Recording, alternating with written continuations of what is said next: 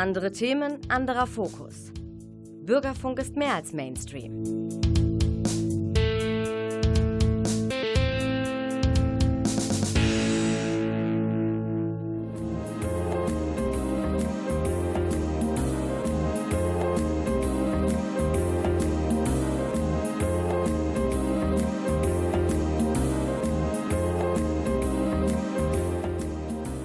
Der Lesewurm.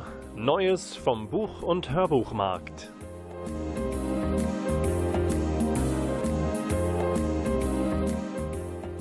Präsentiert von Volker Stephan.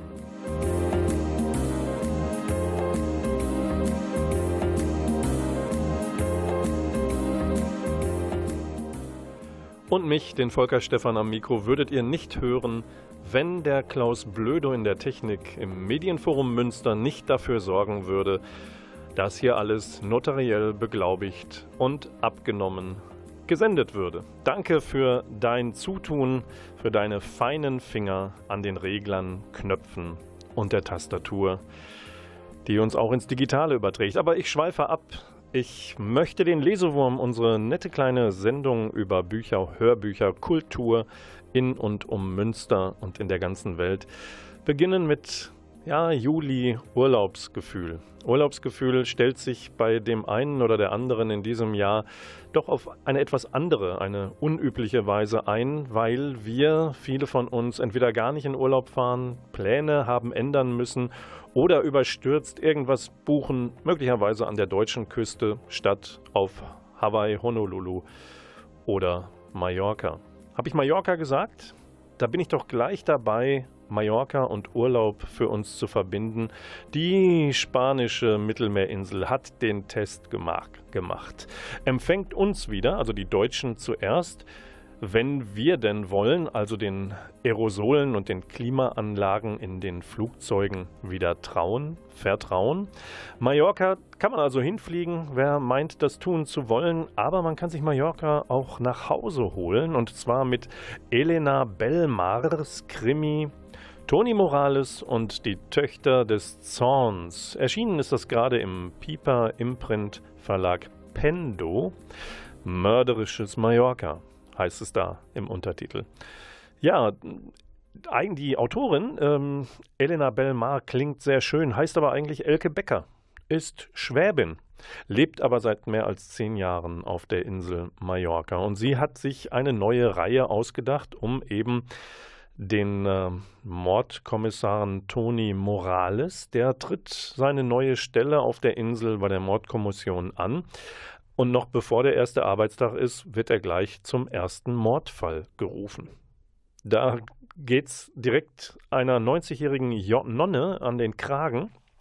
Das Spannende an dieser Frau ist, die trägt irgendein Geheimnis äh, in sich, mit sich herum. Und das hat sie kurz vor ihrem gewaltsamen Tod noch einem Priester im Kloster Juk anvertraut. Auf die Beichte folgt also die erste Leiche in der Toni Morales-Reihe. Es geht darin um vermisste Familienangehörige. Seit den 30er Jahren äh, war das in Spanien leider gang und gäbe, Familien, Kleinkinder oder Babys zu entreißen. Das war mal politisch motivierter oder von Geschäftemachern gepflegter Kindesraub oder beides zusammen. Nun, und zu dieser Reihe, die jetzt beginnt, gibt es als Zutaten eine blitzgescheite Anwältin, das ist die Frau, die Gattin von Toni Morales, und eine neugierige Dame mittleren Alters, das ist Morales Schwiegermutter. Ja, das ist Mallorca für die Couch oder den Balkon. Wir kommen zur ersten Musik. Die wiederum stammt zum Teil auch aus Münster. Ich sage Long Distance Calling. Da ist ungefähr die Hälfte des Quartetts, ähm, hat Münsteraner Vergangenheit oder auch noch Gegenwart. Und die Band hat ihr siebtes Album raus. Und äh, zwar heißt es How Do We Want to Live? Aus diesem Album hören wir jetzt eine Auskopplung und anschließend erkläre ich euch noch ein bisschen was dazu. Der erste Song heißt Fail Opportunity.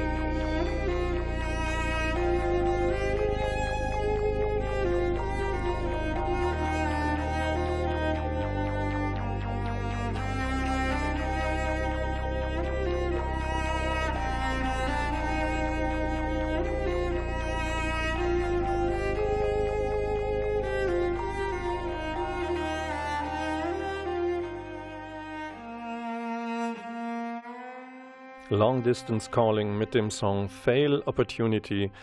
Die Band, die auch aus Münster stammt.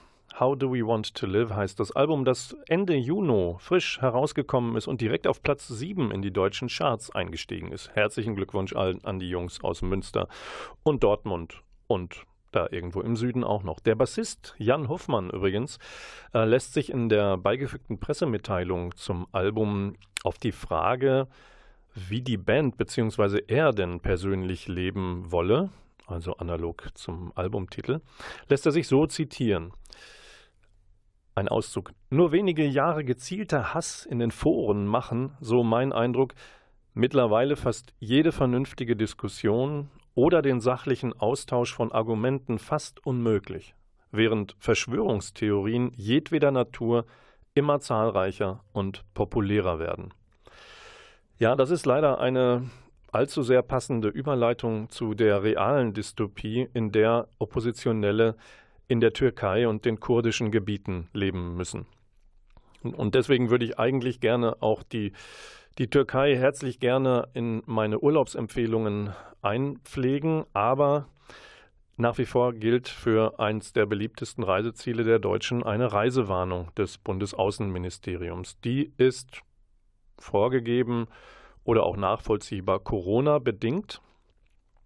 Ähm, Türkei, wenn man zynisch werden wollte, würde man das als Vorzeigedemokratie des Meinungsfreiheit so liebenden Staatspräsidenten Erdogan bezeichnen, der sich doch solche Mühe gibt, die Touristendevisen wieder ins Land zu holen. Warum gibt die Türkei sich Mühe? Naja, sie hat gerade den 2017 festgenommenen deutschen Menschenrechtler Peter Steutner zur Sommersaison von der ursprünglichen Anklage freigesprochen. Steutner äh, war zwischenzeitlich freigelassen worden und äh, nach Deutschland zurückgekehrt, hat diese ähm, Anklage fallen lassen, nicht mehr in der Türkei mitbekommen. Das ist einerseits schön, aber weniger schön ist das zum Beispiel für den türkischen Amnesty International Ehrenvorsitzenden. Der, Tana Kilic, der muss mindestens noch na, gefühlt sechs türkische Sommer ähm, im Gefängnis verbringen, weil er im Zuge dieses berüchtigten Büyükada-Prozesses ähm, eben von den Vorwürfen der Unterstützung einer Terrororganisation nicht entlastet, nicht frei gesprochen worden ist wie Steutner. Vier von insgesamt elf Angeklagten haben zuletzt Haftstrafen aufgedrückt bekommen. Und äh, deswegen gibt es hier auch keinen Urlaubslesetipp für die Erdogan-Türkei. Es gibt im Gegenteil noch einmal die dringende Bitte, Schriftstellerinnen wie zum Beispiel Asli Erdogan zu unterstützen, deren Essaysammlung Nicht einmal das Schweigen gehört uns noch schon einmal Thema in Lesewurm war. Das Buch ist 2017 bei Knaus im Random House Verlag herausgegeben worden. Auch Asli Erdogan wurde 2016 inhaftiert, 2017 unter Auflagen wieder entlassen, auch wegen ihrer Kolumnen in der kurdisch-türkischen Zeitung Özgür Gündem. Und daraus äh, Knaus veröffentlicht eine Auswahl dieser Kolumnen eben in dem Buch. Nicht einmal das Schweigen gehört noch uns. Und äh, die Mitgliedschaft in einer Terrororganisation hatte man ihr vorgeworfen, Untergrabung der nationalen Einheit der Türkei. Der Staatsanwalt hatte neun Jahre Haft gefordert. Nach 136 Tagen Untersuchungshaft war Erdogan, Asli Erdogan, dann freigesprochen worden. Sie ging nach Deutschland ins Exil und ist nun Teil des Schriftsteller im Exil-Programmes des PEN Deutschland, der Schriftstellervereinigung. Aber, jetzt kommt's, nun soll das Verfahren, trotz dass die Einspruchsfrist abgelaufen ist, erneut aufgerollt werden. Das Verfahren gegen Asli Erdogan. Und sie kommentiert die Wiederaufnahme des Verfahrens so. Was soll man erwarten von einem Land, das mehr Journalisten verurteilt, verurteilt hat als Russland und China zusammen? Und der Vizepräsident des äh, deutschen PEN, Ralf Nestmeier, sagt dazu, das türkische Justizsystem ist zum verlängerten Arm eines Despoten degradiert worden, der sich mit allen Mitteln an die Macht klammert und politische Gegner gnadenlos bekämpft. Und weil das kein Thema für Urlaubsfeeling und Türkei ist, möchte ich aus dem Buch Nicht einmal das Schweigen gehört uns noch von Asli Erdogan ein Essay euch vorlesen. Er heißt Gewöhnlich, furchtbar gewöhnlich. Auch er, nur ein Mensch, irgendein Mensch, ein gewöhnlicher, ganz gewöhnlicher Mensch. Monate oder gar Jahre später, Zeit ist eigentlich keine vergangen, nur die Jahre selbst, in die man aber nicht hineinkam, weil es unerträglicherweise kein Jetzt gab, begegnest du ihm wieder. In einem Lokal vielleicht, an einer Ampel, in einem Einkaufszentrum. Er hat vielleicht Freunde dabei, Familie, womöglich ein Kind, das ihm unendlich lieb ist. Die Welt scheint plötzlich völlig leer, doch selbst in dieser endlosen, rauschenden Leere ist nicht gleichzeitig Platz für euch beide. Du versuchst einen Blick von ihm zu erhaschen. Plötzlich wird er ganz ernst etwas bleich auch, während er zu seinem Kind sagt, es soll nicht trinken, solange es so verschwitzt ist. Erinnert er sich an mich? Hat er die Spur erkannt, die ich von ihm davontrage, seinen Stempel, sein eigenes Bild? Den Menschen, der in mir lebt, gelebt hat, gestorben ist, stirbt? Er lässt nichts erkennen. Könnten Sie mich bitte rüberführen? Ich kann nämlich nicht mehr so schnell. Mein Bein, sagt eine alte, uralte Stimme an der Ampel, mitten unter vielen Menschen, und du erstarrst, als wärst du übel beschimpft worden. Wem gehörte diese Stimme, die nachts mit mir sprach? Es ist ein alter Mann, weiter nichts. Eine Stimme, die einst in dunklen Gängen widerhallte. Die Vergangenheit schwillt an wie eine Unterströmung, gegen die mit Muskelkraft nicht anzukommen ist.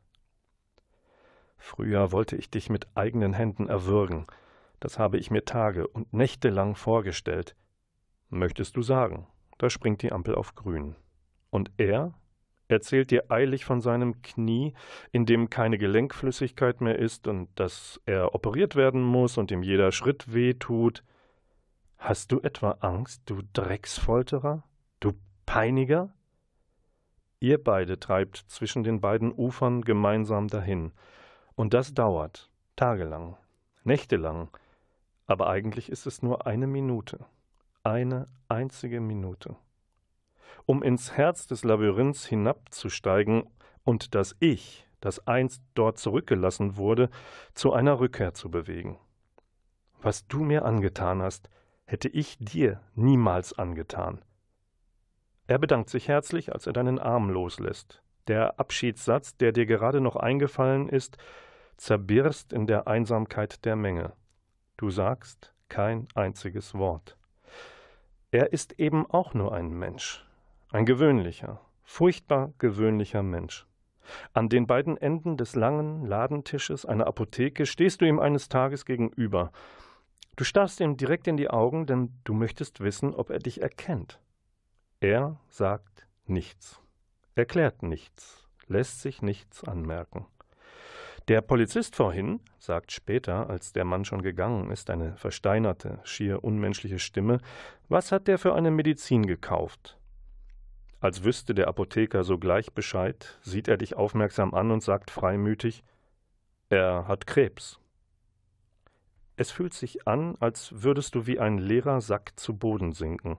Doch du bleibst stehen, hältst dich fest an deinem bitteren, kalten Hass, schwankst nur leicht, in der Hand hältst du eine simple Creme gegen Hautausschlag. Du denkst, das Leben ist ein unfähiger Schriftsteller, der mit Tragödien nicht zurechtkommt und sich deshalb auf billige Dramen verlegt. Für das Mitleid, das in dir hochsteigt, hast du noch kein Objekt gefunden, aber vielleicht suchst du auch nicht danach. Sie sollten sich nicht zu oft waschen, ermahnt der Apotheker. Warmes Wasser ist der Feind jeder Wunde. Du gibst keine Antwort. Eine KZ-Überlebende, als sie nach monatelangen grausamen medizinischen Versuchen halbtot geborgen wurde, war sie zehn, hat 60 Jahre später vor Gericht einem früheren SS-Offizier die Hand gereicht und gesagt, sie verzeihe ihm. Und die Zehntausenden, die Hunderttausenden von Folteropfern des Putsches vom 12. September 1980? Menschen, die 90 Tage lang mit Stromstößen gequält wurden, die in einen Autoreifen gezwängt und herumgerollt wurden, denen man die Fingernägel ausriss, denen man die Kehle mit brühend heißem Wasser verbrannte, wem sollen sie vergeben können und wie? Und vor welchem Gericht? Folterern kann vielleicht manchmal von manchen Leuten vergeben werden, aber der Folter selbst? Das war ein Essay von Asli Erdogan und wir hören jetzt die nächste Musik, die kommt von Gogo Penguin, eine Entdeckung des Jahres mit dem Song Raven live aus dem Low 4 Studio.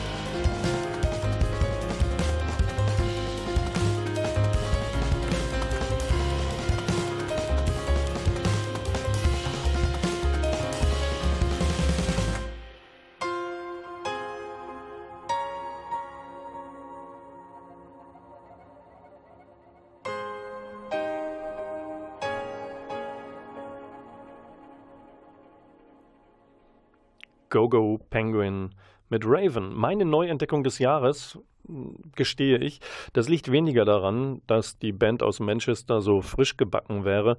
Ich habe sie und ihre inzwischen sechs Alben seit 2012 schlicht im vergangenen Jahrzehnt übersehen äh, beziehungsweise überhört. Und diese Mischung aus Mussorgsky, Trip-Hop und Jazz musste ich euch einfach nahebringen mit dem Track Raven aus dem Album A Humdrum Star. Und äh, Penguin, Gogo Penguin hat in diesem Jahr das selbstbetitelte sechste Album veröffentlicht, falls ich euch neugierig gemacht habe. Ja, eben haben wir über einen ganz gewöhnlichen Menschen, ein Essay von Asli Erdogan, der verfolgten türkischen Schriftstellerin, die in Deutschland im Exil lebt, gehört. Der Folterer von nebenan sozusagen. Ähm, ich weiß nicht, ob es euch auch so ging, aber vor meinem Auge entstand sofort das Bild von Hannah Arendt, die ja in ihre Betrachtungen über den Prozess gegen den obersten Planer der Judenvernichtung Adolf Eichmann auch den ja unvergessenen Begriff einfließen ließ, die Banalität des Bösen. Diese Beschreibung sorgte damals auch für großen Widerspruch. Eichmann ist ja nach Israel entführt worden und ihm da der Prozess gemacht worden. Er wurde dann auch hingerichtet in Israel. Diese Beschreibung sorgte auch unter, äh, unter Intellektuellen oder auch bei der Mehrheitsmeinung für großen Widerspruch, weil viele in Eichmann ja gerade das Werk eines Teufels, eines negativ besessenen, eines von Hass getriebenen Menschen gesehen hat. Und äh, in der Graphic Novel, die da heißt Die drei Leben der Hannah Arendt aus der Feder und auch aus der Zeichenfeder von Ken Crimstein, ähm, äh, stammt sie bei DTV erschienen. Da findet sich auch das Zitat von Hannah Arendt, so sehr ich es auch versuche, ich kann im Glaskäfig kein Monster sehen. Ich unterbreche das Zitat. Es geht also darum, im Gerichtssaal, Eichmann sitzt hinter Glas und Hannah Arendt ist Prozessbeobachterin, wenn auch nur kurz. Ich sehe einen Langeweiler, einen Staubsaugervertreter, der Karriere gemacht hat und dämliche Verkaufsgespräche führt. Er ist normal, und das macht seine Verbrechen noch schrecklicher als eine Ausgeburt Frankensteins. Ja, diese Graphic Novel ist gezeichnet, schraffiert, überwiegend in Schwarz- und Grautönen gehalten, bis auf Hannah Arendts Kleidung. Die kommt meist oder immer in Grün. Vielleicht als ein Zeichen von Hoffnung. Hannah Arendt, große Philosophin, die auch mit Heidegger liiert war, bevor er sich mit den Nazis befreundete. Sie war auch im Geiste liiert mit äh, dem Philosophen, auf der Suche nach der Wahrheit, der absoluten Wahrheit, auch der Wahrheit hinter der Sprache. Und Hannah Arendt sagt ihm irgendwann, als die Nazis besiegt sind, Martin, hinter der Sprache ist nichts.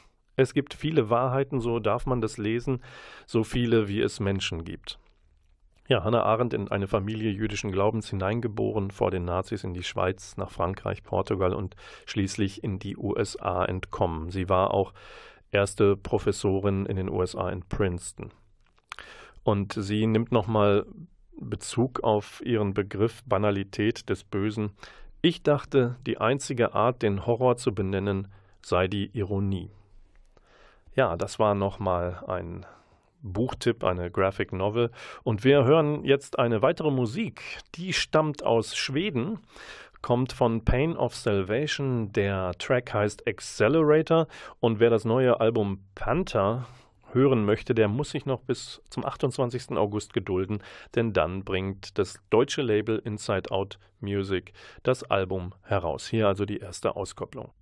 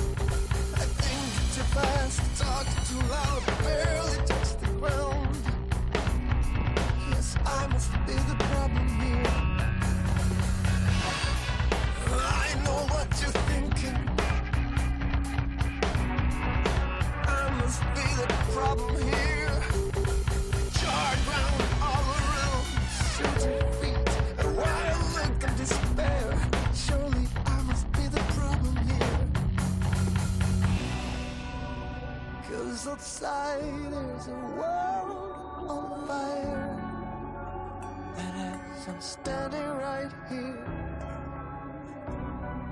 Reeking of smoke, gasoline and fire.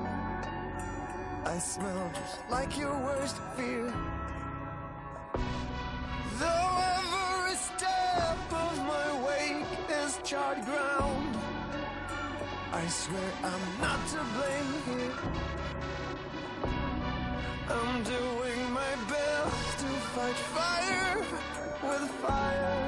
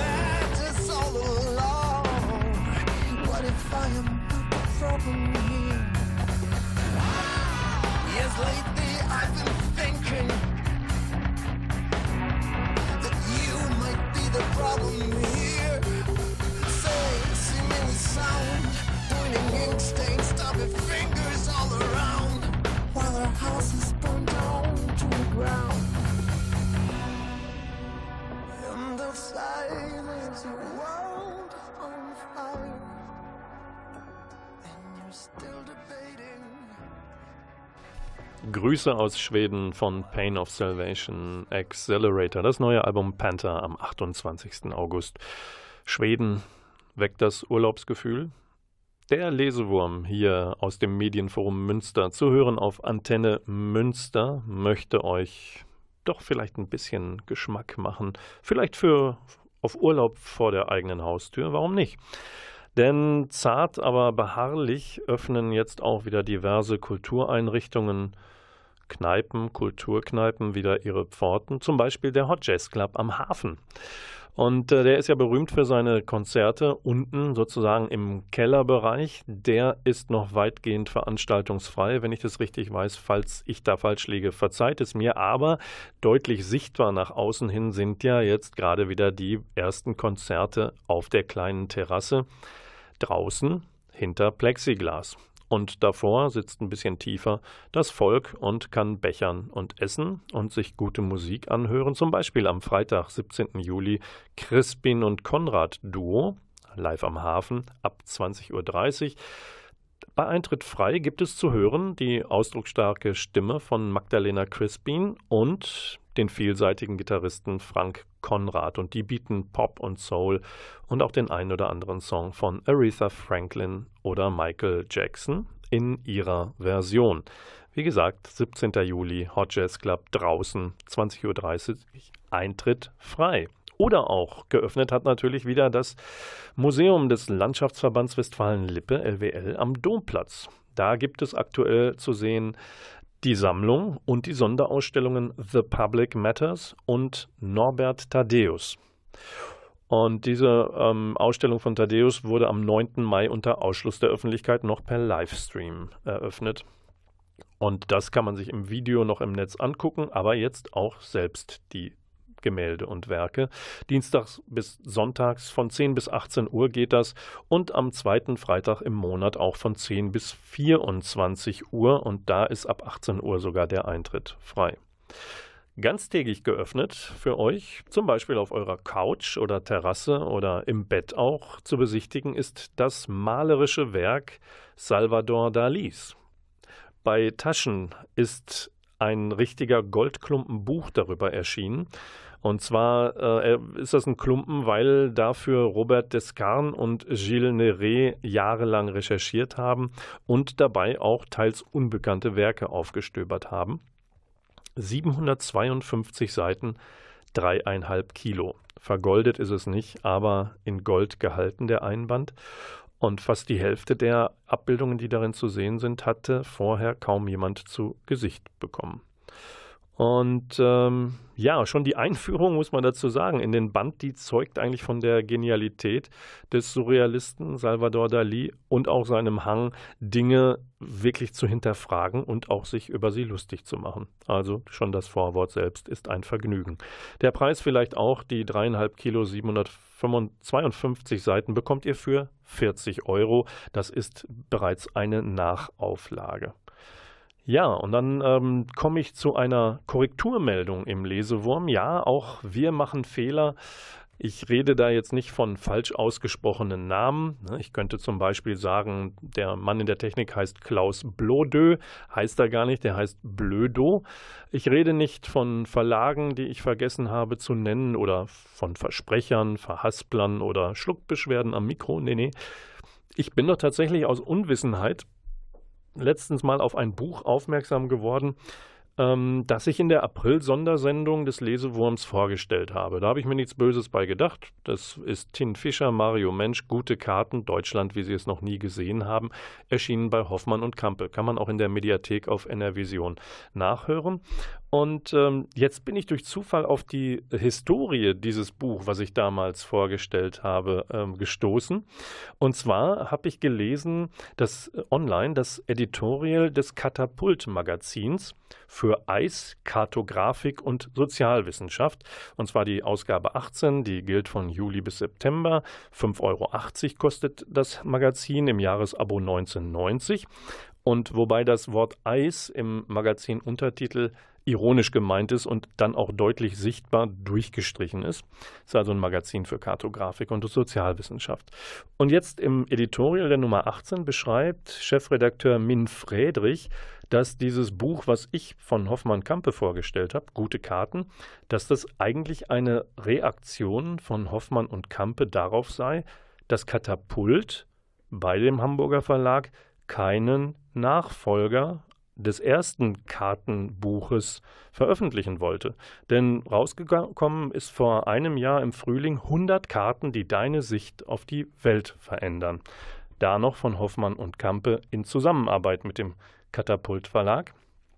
Und Katapult fühlte sich aber offensichtlich mit der ersten Nummer, die die zusammen rausgebracht haben, den ausgebliebenen Honorarzahlungen oder oft mussten lange darauf warten und Angeboten für den Nachfolger fühlten sie sich doch ein bisschen übervorteilt, vielleicht sogar über den Tisch gezogen. Das erste Buch hat sich richtig gut verkauft, 70.000 Mal, 1,5 Millionen Euro umgesetzt damit. Da wollte Katapult wohl ein bisschen mehr rausbekommen als normal üblich, 10 bis 15 Prozent was drauf, blitzte aber mehrfach offenbar ab so die Darstellung im Editorial. Und so folgte dann eine Reihe von Verhandlungsgesprächen und Unterlassungserklärungen, bis, ja, bis Hoffmann und Kampe dann eben die Nummer zwei selbst mit anderen herausbringt, nämlich das Buch, was ich im April vorgestellt habe, ohne den eigentlichen Erfinder Katapult. Gute Karten, Deutschland, wie Sie es noch nie gesehen haben. So heißt es übrigens nur die Nummer zwei, weil Katapult so gerade noch verhindern konnte, dass Hoffmann und Kampe die Nummer 200 Karten, die deine Sicht auf Deutschland verändern. Das hätte den Titel der ersten Nummer nur um den Begriff die Welt verändert. Und das ging Katapult zu weit, haben sie sich erfolgreich gegen zur Wehr gesetzt. Katapult wird jetzt übrigens äh, Eigenverlag und beginnt im Laufe des Jahres mit den ersten komplett selbst erstellten Büchern. Das ist meine Empfehlung für heute. Katapult, der Verlag. Klickt euch da mal hin und guckt, was die so machen. Wir sind bei der nächsten Musik und die kommt von einem Trio, Morse, Portnoy, George. Die covern da den Song vom Beatles-Schlagzeuger Ringo Starr. Ähm, und zwar den Song It Don't Come Easy. Und wir verbinden diesen Song, der auf dem Album Cover to Cover Volume 3 erscheint, mit großen Glückwünschen, denn Ringo Starr ist am 7. Juli 80 Jahre alt geworden. Und jetzt kommt It Don't Come Easy in der Coverversion von Morse, Portnoy und George.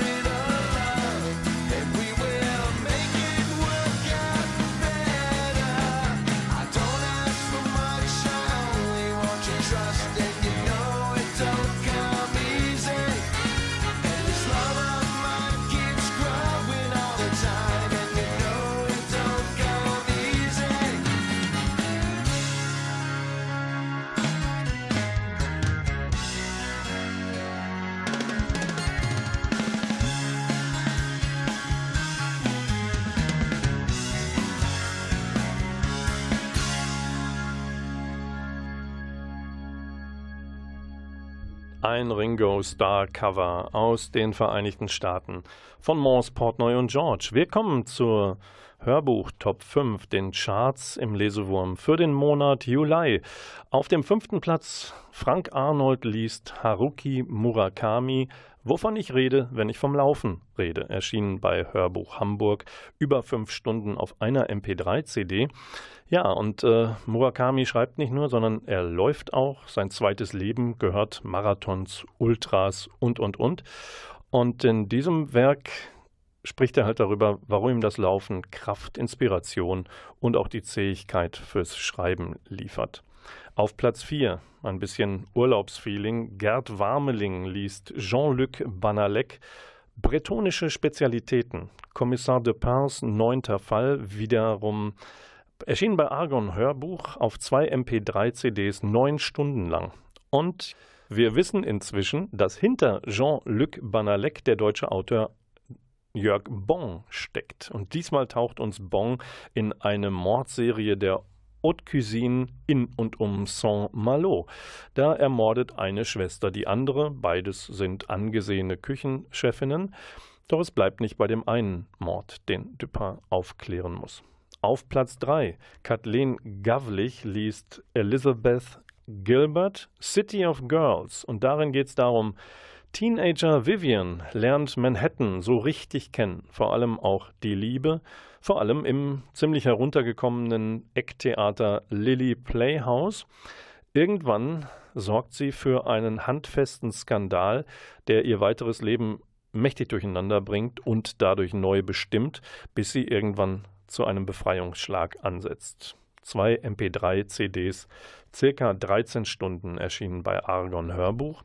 Auf Platz 2 tauchen wir ein bisschen ein in die Geschichte der wunderschönen Schwarzwaldstadt Freiburg. Astrid Fritz hat geschrieben Der Turm aus Licht. Svenja Pages liest das Ganze, zwei MP3-CDs. 1277 Minuten erschien bei Audiobuch Freiburg. Haha, zum 900. Geburtstag der Stadt Freiburg erscheint das passend. Und äh, das Buch beleuchtet den Bau des schönsten Turms auf Erden, so wird er genannt, das Freiburger Münster. Ist ein einzigartiges Kulturdenkmal, erbaut von 1270 bis 1330. Und Astrid Fritz, die gerne historische Romane schreibt, erzählt die Geschichten, auch erfundene, rund um die Zeit, in der dieses Münster entstand. Auf Platz 1 haben wir aus dem Argon Hörbuchverlag Panda-Tage von James Goldborn, gelesen von Hendrik Durin. Der ist Schauspieler, zum Beispiel in Der Lehrer. Und was haben wir hier? Wir haben hier einen jungen Mann, Will, der aufgehört hat zu sprechen, seit seine Mutter vor einem Jahr bei einem Unfall ums Leben gekommen ist. Als wäre das nicht schon schlimm genug, steckt sein Vater Danny auch noch in einer Krise, nicht nur wegen des Todes der Frau, sondern auch weil er seinen Job als Bauarbeiter verliert und die Miete nicht mehr zahlen kann.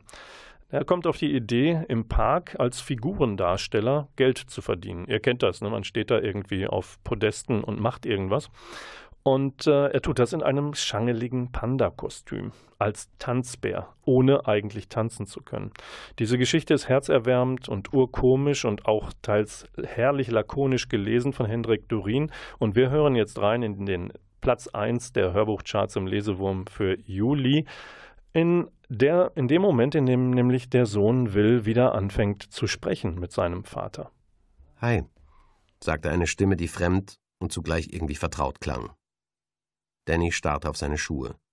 Seine Haut prickelte vor Aufregung und das Blut rauschte ihm in den Ohren, als er tief Luft holte, den Kopf hob und seinen Sohn vor sich stehen sah. Danke nochmal, wegen neulich, sagte Will. Danny nickte. Er wusste nicht, was er sonst tun sollte. Eine peinliche Stille breitete sich aus. Was bist du eigentlich? fragte Will, der sich die Krawatte abwechselnd um die Hand wickelte und wieder löste. Ein Panda oder sowas? Danny nickte wieder. Er war sich vage bewusst, dass Will als erster seine Spezies korrekt identifiziert hatte, aber er war zu benommen, um sich darüber zu freuen. Wieso sprichst du nicht? Danny erstarrte, während er überlegte, wie er irgendetwas anderes als eine Ja-Nein-Frage beantworten sollte. Sein Blick fiel auf die Tasche zu seinen Füßen, und er nahm den Block heraus, in den er seine Einnahmen eintrug. Er schrieb in Großbuchstaben, damit Will seine Handschrift nicht erkannte. Weil ich ein Panda bin, stand da. Will lächelte. Ich verstehe das, sagte er. Nicht sprechen zu wollen, meine ich. Ich spreche auch nicht. Bist du dir da ganz sicher? schrieb Danny. Okay. Normalerweise spreche ich nicht. Du bist der Erste, mit dem ich seit über einem Jahr geredet habe. Und der erste Panda, mit dem ich, naja, jemals geredet habe, würde ich sagen. Wie fühlt es sich an? Ich weiß nicht, sagte Will. Er zuckte mit den Schultern. Normal. Komisch. Beides. Warum hattest du aufgehört? schrieb Danny. Die Aussicht, eine Antwort auf die eine Frage zu bekommen, die ihn seit dem Unfall plagte, ließ seine Hand leicht zittern. Will sagte so lange nichts, dass Danny schon glaubte, ihn wieder verloren zu haben.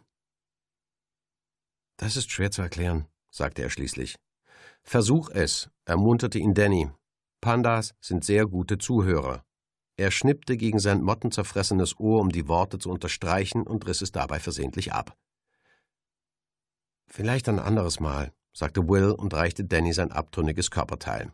Ich muss los.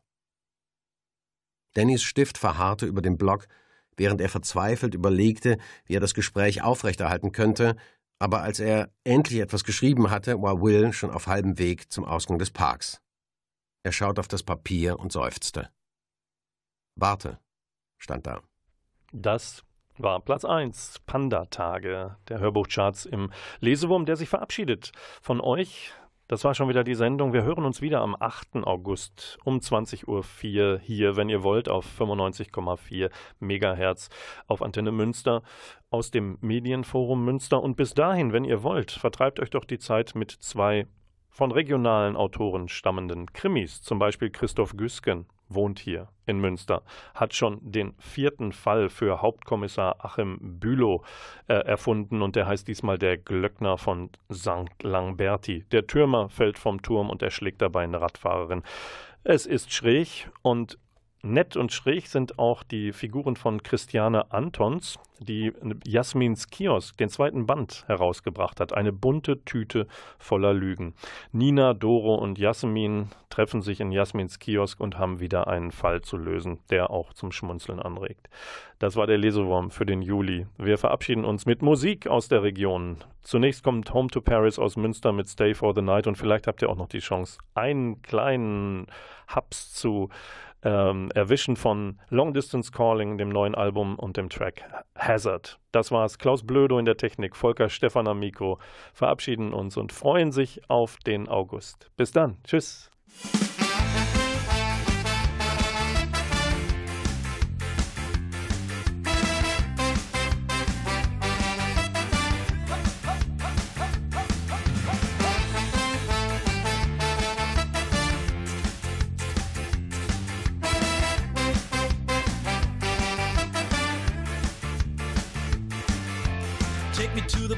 You know where all the girls are. Wanna be cool as the guys from school today. Keep my head high, I'll be the one and only.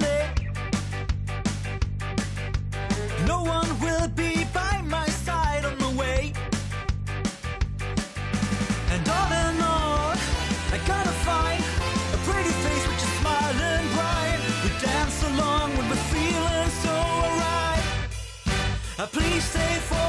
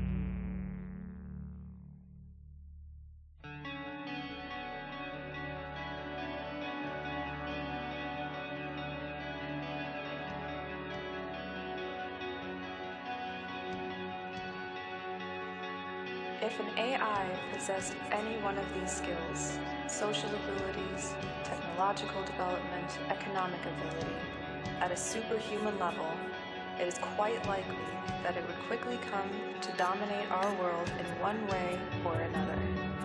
And as we've seen, if it ever developed these abilities to the human level, then it would likely soon develop them to a superhuman level. So we can assume that if even one of these skills gets programmed into a computer, our world will come to be dominated by AIs or AI humans.